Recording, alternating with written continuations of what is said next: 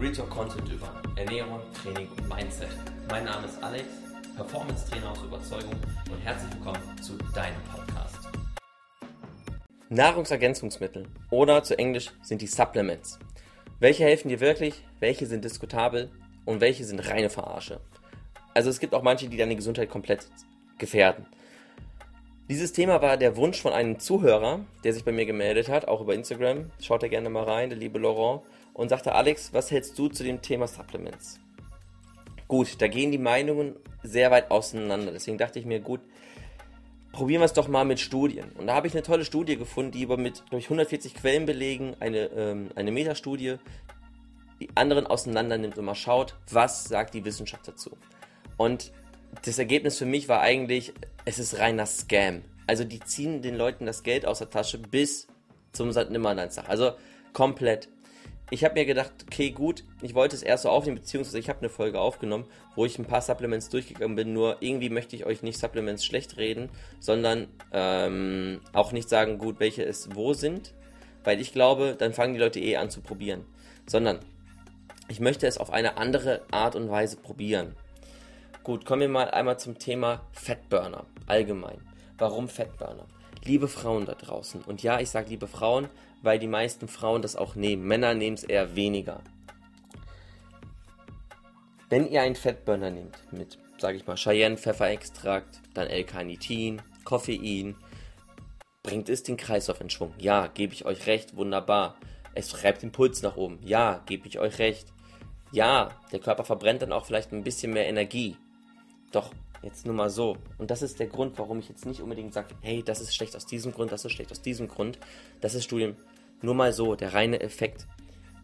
Wenn ich Fett verbrennen möchte, ist der Körper so gepolt, dass der Stoffwechsel, je höher der Puls geht, mehr Kohlenhydrate verbrennt. Und der Körper dazu geneigt ist, in einen Fettstoffwechsel zu, äh, Fettstoffwechsel zu wechseln, wenn der Puls niedriger ist.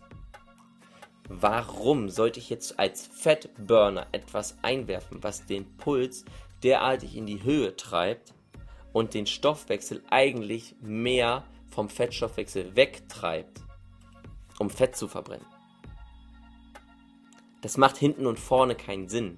Zumal der äh, Studiennachweis zeigt, es funktioniert sowieso nicht. Das heißt, der Fettburner hat keine Fettburner-Funktion, rein hypothetisch, ja, weil je mehr Kalorien du verbrauchst, irgendwann verbrennst du auch wiederum Fette.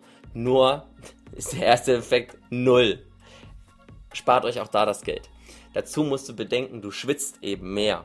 Und Schweiß besteht im, im Grunde genommen teilweise aus Salzen, aus Nährstoffen sogar und aus Wasser. Was braucht der Körper, wenn er Sport treibt? Hm, Nährstoffe und Wasser? Warum sollte ich davon mehr ausschwitzen wollen? Könnte also auch der extreme Schweiß bzw. Wasserverlust dazu führen, dass ich Leistung im Training verliere? Hm, ja, kann auch dazu führen. Und wozu führt Leistungsabfall im Training? Dass ich eventuell weniger Kalorien verbrenne. Und weniger Kalorien verbrennen heißt auch, dass ich weniger Fett abnehme. Also lasst euch nicht so verarschen von, den ganzen, von der ganzen Industrie, die nur die Kohle haben will.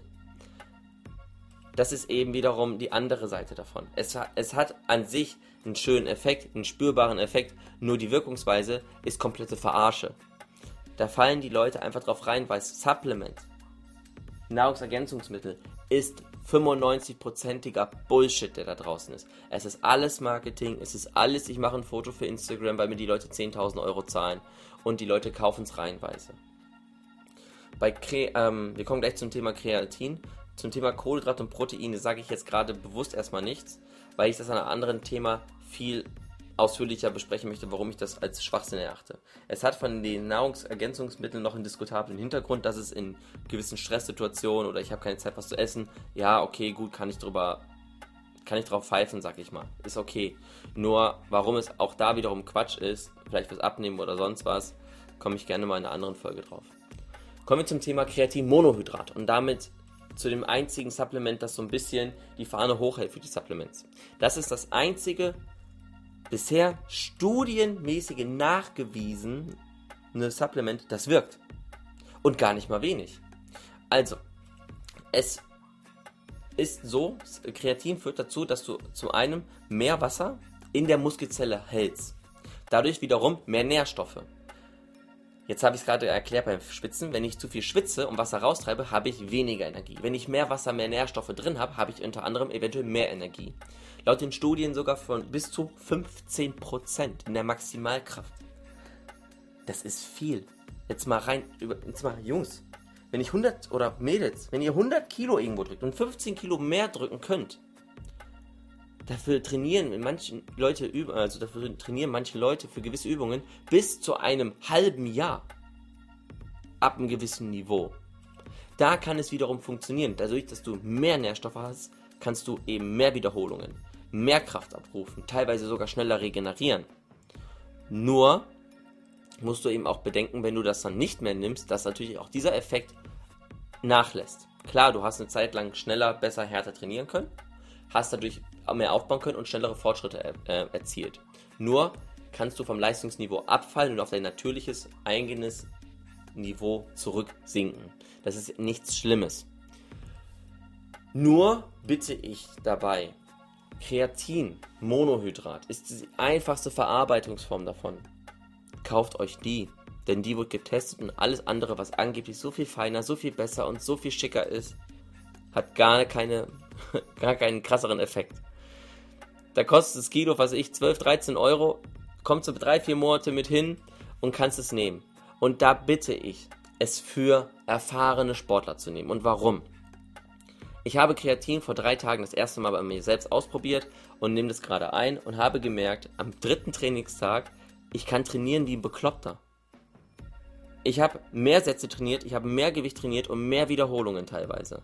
Und dann musst du auch bedenken, dass auch da wiederum mehr Stresspegel, mehr Spannung im Körper steigt und damit auch das Verletzungsrisiko. Wenn du nicht so erfahren bist, dass du deinen Körper zu 100% kennst, und damit meine ich jetzt jeden, der nicht drei Jahre mindestens Kraftsport intensiv betrieben hat, der sollte es weglassen, erst einmal. Die Erfahrung für sich selbst sammeln, für sein eigenes Körpergefühl, worauf habe ich zu achten, und sich dann gerne mal mit Kreatin auseinandersetzen und sich dann bitte immer noch ein bisschen zurückhält und nicht mit Mach 8 an den Geräten, an den Griffen zieht, drückt wie ein Berserker. Hauptsache viel Gewicht, Hauptsache viel trainiert und nach zwei, drei Monaten ist alles im Körper kaputt. Denn der Muskel kann mehr leisten. Die Gelenke und die Bänder sind es noch nicht gewöhnt.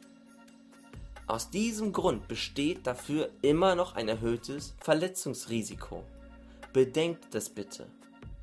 Ich mache das so ausführlich und so deutlich, weil mir das wirklich am Herzen liegt. Wie viele Menschen habe ich gesehen, die ins Training kommen, weil sie irgendwelche Übungen gesehen haben, irgendwas genommen haben, sei es ein Booster, dann trainieren, sich verletzen, dann monatelang ausfallen. Über das Thema gerade, was ich Statik, Balance, äh, Dysbalance und Muskulatur komme ich auch noch irgendwann zu. Ich habe so viele Themen aufgeschrieben, gerade in dem Bereich, auch zum Thema Ernährung noch mehr. Bedenkt bitte, dass das Ganze auch immer eine Kehrseite hat. Mein Fazit von diesem ganzen Kram ist, ich werde jetzt es mit dem Kreatin eine Zeit lang testen und durchführen und meine eigenen Erfahrungen machen, um zu sagen, cool, nicht cool, weil da gibt es auch Non-Responder, die gar nicht drauf reagieren. Ist schade, ist aber auch bei euch so, kommt damit klar. Wie gesagt, mein Fazit ist, ich teste es aus, ich werde es aber auch nicht lange testen, um mal zu gucken, wie es wirkt. Bleibt bei echter Nahrung. Ein Supplement, ein Vitamin oder so besteht aus einem Stoff, ein Nahrungsmittel aus tausenden Stoffen und die sind eben wichtig. Für Profisportler finde ich Supplements als Ergänzung okay, weil die einen so krassen Verbrauch haben, wo es diskutabel ist. Mono, äh, Kreatinmonodrat finde ich für erfahrene Sportler diskutabel, alles andere finde ich ist Bullshit, wird nicht benötigt. Weil alles in der normalen Ernährung drin ist. Spart das Geld, investiert es in euch, in eure Bildung, in eure Gesundheit, in gesunde Ernährung. Kauft euch nicht das billigste Scheißfleisch, sondern mal was vom guten vom Metzger zum Beispiel, wenn ihr Fleisch esst. Und dann ist das auch wunderbar. Deswegen Probiert's aus, trainiert fleißig weiter, guckt auf eure Gesundheit und ich sag mal, bis dahin.